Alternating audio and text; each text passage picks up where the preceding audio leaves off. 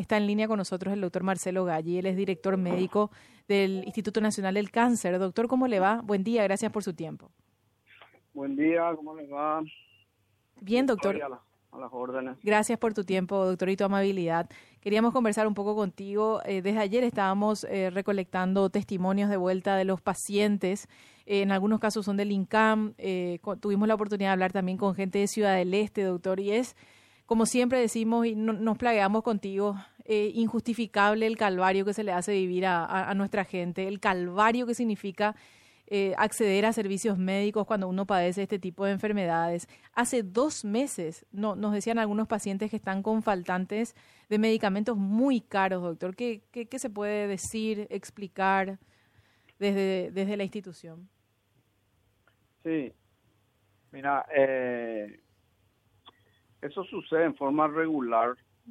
Los, rutinario. Los medicamentos, los, medicamentos que se van consumiendo, ya sea acá o que nosotros proveemos a, las, a los otros servicios, ¿verdad? Entonces, se agotan el stock, hacemos los llamados, muchas veces este eso tarda administrativamente, otras veces las empresas proveedoras no tienen en ese momento y realmente es, como vos decís, un calvario para, para esta gente. Es un calvario, pero acá desde la administración del hospital nosotros estamos permanentemente monitoreando los medicamentos que faltan y eh, se hacen los pedidos, se hacen los pedidos y por eso te digo, eso lleva su tiempo y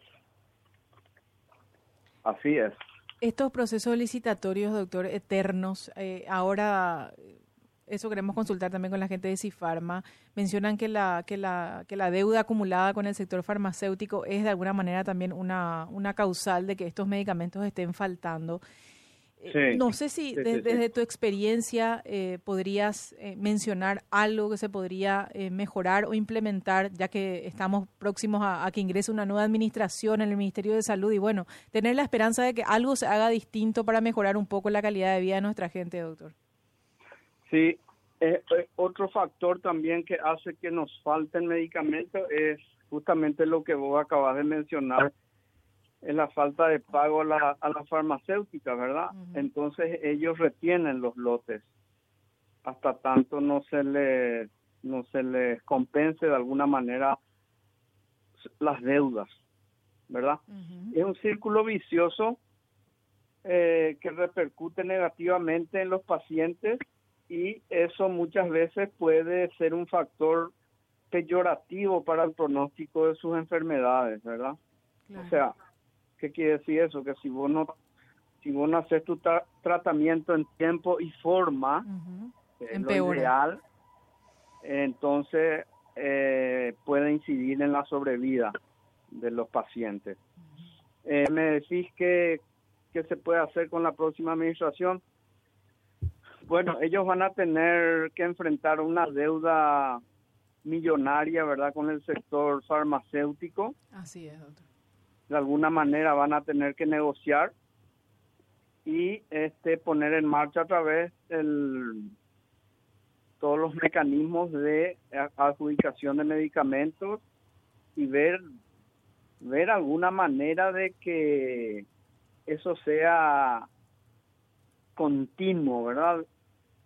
Que no se corte eso ya ya va ya va a depender de los de los nuevos administradores. Nosotros acá en el INCAN proveemos las drogas verdad hacemos los pedidos y proveemos. No son no somos los los los los que pagamos claro. Sí, sí, Así dependemos de del Ministerio de Salud de la central y también de Hacienda es así, doctor. Y, eh, Esa es la realidad. Entiendo, doctor. Esta, eh, a, lo que nos mencionaban también, y, le quería consultar, que reciben una avalancha de pacientes eh, que son del IPS, de, sanatorios privados, que bueno, gente que obviamente ante semejante enfermedad y los costos que implica, bueno, tiene que recurrir finalmente al sistema público y así esa lista de, de pacientes se va engrosando cada vez más, doctor. Es una situación por la que pasan también. Sí, mira, el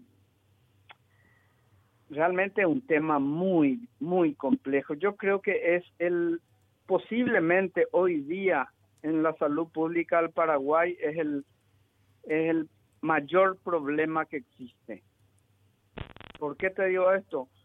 Porque de hecho al aumentar la población aumentan los casos de cáncer y consecuentemente aumenta aumentan los pacientes en el sector público, que es el único sector, ¿verdad?, que ofrece medicina sin costo, entre comillas, ¿verdad?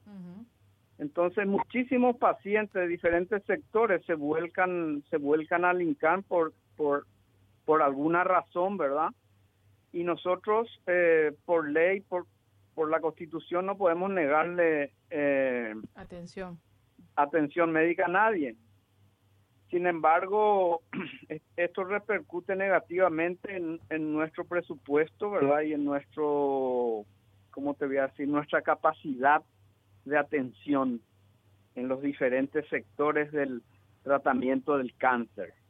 Porque ten en cuenta que el cáncer no solamente se trata con drogas oncológicas. Esa, las drogas oncológicas ya es la segunda o tercera etapa del tratamiento del cáncer las primeras etapas del, del, tratamiento de esta enfermedad es primero, luego la prevención o detección precoz. Correcto. Y ahí ya estamos fallando, doctor. Ahí estamos fallando. Segundo es el tratamiento en tiempo y forma, ya sea quirúrgico, ¿verdad? y después vienen los otros tratamientos adyuvantes, le llamamos nosotros, que es la quimioterapia y la radioterapia. ¿Entendés? Sí. Eh, eh, la, la, inversión del, del dinero del gasto público está invertido, está invertido, se está gastando demasiado dinero en los tratamientos terciarios del cáncer, que por lo general ya no curan. Sin embargo, no se está invirtiendo lo suficiente en la detección precoz, en la educación ¿Entendés lo que te digo? Hacemos al revés, al revés, doctor, en síntesis. Hacemos la cosa al revés. Eh, sí, estamos haciendo la cosa al revés. Yo creo que la nueva administración tiene que entender eso y empezar, no digo de un, de un día para otro, pero empezar a invertir este el gasto público. Te hablo en el en cáncer, ¿verdad? Claro, sí invertir el gasto público, este, aumentando la, los presupuestos para los programas de detección temprana, ¿entendés? Entonces al final, en la cúspide de la enfermedad se, se iría gastando menos al final, pero esto va a llevar años. Esto que mencionas, doctor, que me parece que es muy importante, porque eh, la realidad con la que va a asumir la Administración de Salud el próximo gobierno, el 15 de agosto, les va a enfrentar a, a una montaña de deuda, porque esa es la verdad, se le debe una barbaridad de dinero a las farmacéuticas. Eso va a implicar seguramente también un tiempo de espera y, como usted dice, un cambio en la visión, ¿verdad?, de cómo estamos enfrentando el problema actualmente. Pero eh, esto que usted menciona del cambio de estrategia a mí me parece fundamental, pero en la cuestión de, de, de, la realidad hoy, faltan medicamentos y hoy hay que darle una respuesta a la gente y dejar de tolerar como sociedad que nuestra gente ande empollada y vendiendo hamburguesas, teniendo cáncer encima porque hace dos meses no consigue medicamento, o yéndose a Clorinda porque ahí consigue más barato o a mejor precio y siempre encuentra su medicamento. Esa es una realidad, doctor, con la que hay que enfrentarse a partir de ahora y bueno, tratar de hacer algo que implique un cambio en el paradigma que tenemos actualmente. Sí, mira, otra cosa es que la farmacéutica tienen que poner un poco, tienen que adecuar un poco los precios de sus medicamentos también. Acá hay una una exageración en, en los en los costos finales de los productos que le venden al Estado. Estás tocando un tema. Pareciera que como que yo le vendo al Estado, entonces le voy a cobrar 10 veces más. Lo que quiero. Mm. ¿Entendés? Comparando más el precio de un medicamento X en Clorinda, o sea, un producto argentino, y el mismo producto que venden acá al Estado. Es 5 a 10 veces más caro. ¿Entendés? Entonces, también tiene que haber un, un, una política... Un sinceramiento. un sinceramiento. Y un poco más de humanidad también, que nunca está de más. Porque eh, lucrar con la salud es, yo creo, para mí personalmente, ¿verdad? Porque yo defiendo mucho la salud pública. Lucrar con la salud es un crimen, ¿entendés? En todos los sentidos. Angélica, doctor, una, consulta también. Eh, ¿Qué tipos de cáncer es lo que ustedes están viendo más se está dando? Están llegando ya los pacientes, como usted decía, en un nivel ya prácticamente eh, arriesgando la, la, vida. Sí. acá en el INCAN, en, en, el, en la mujer, los principales cánceres son cáncer de mama, cáncer de cuello uterino, cáncer de colon, cáncer de pulmón. Y en el hombre, eh, cáncer de próstata, cáncer de colon, cáncer de pulmón. Esa es la más o menos el orden. Después también tenemos cáncer de piel.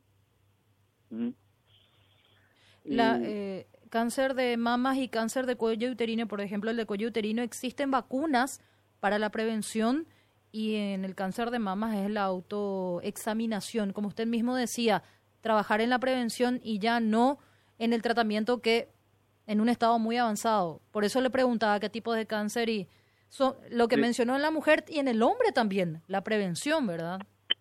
Sí, sí, sí. Eh, eh, la prevención es una cuestión de educación, ¿sabes? Una cuestión ya cultural. Hay otros otros países mucho más desarrollados que tienen ya incorporado dentro de su comportamiento. No así en Paraguay, ¿verdad? Eh, en cuanto al cáncer de cuello uterino, es cierto, es el cáncer que se puede prevenir. No es lo detectar a tiempo, sino que se puede prevenir mediante las vacunas que vos decís o mediante el papá Nicolau, ¿verdad? Eso se puede prevenir y si se fortalece ese sector, el gasto público para el tratamiento va a disminuir una cáncer va a disminuir muchísimo, pero eso va a llevar años. Doctor, va a llevar años. En el eh, en cuanto a las vacunas para la para eh, para evitar el cáncer de cuello uterino, a partir de a partir de qué edad pueden aplicarse las mujeres. Tengo entendido que desde la adolescencia incluso. Sí, sí, sí. Desde... hay diferentes protocolos en, diferentes países del mundo. Ellos desde, la niñez ya les aplican, ¿verdad? ¿Y eso en el sector público no hay? ¿Estas vacunas no existen? Sí existen. Ah, Pero para un grupo muy delimitado, doctor, para adolescentes. Existen. Hay que, yo creo que se tendría que fortalecer otra vez esos programas de, vacunación. Ah, existen. Doctor, queremos agradecerte el tiempo como siempre que nos das y la atención. Vamos a seguir hablando seguramente en los próximos días. Que tengas un buen día, doctor. Muchas gracias, igualmente. Hasta, luego. Hasta luego, señor. El doctor Marcelo Galli, él es director médico del Instituto Nacional del Cáncer. Una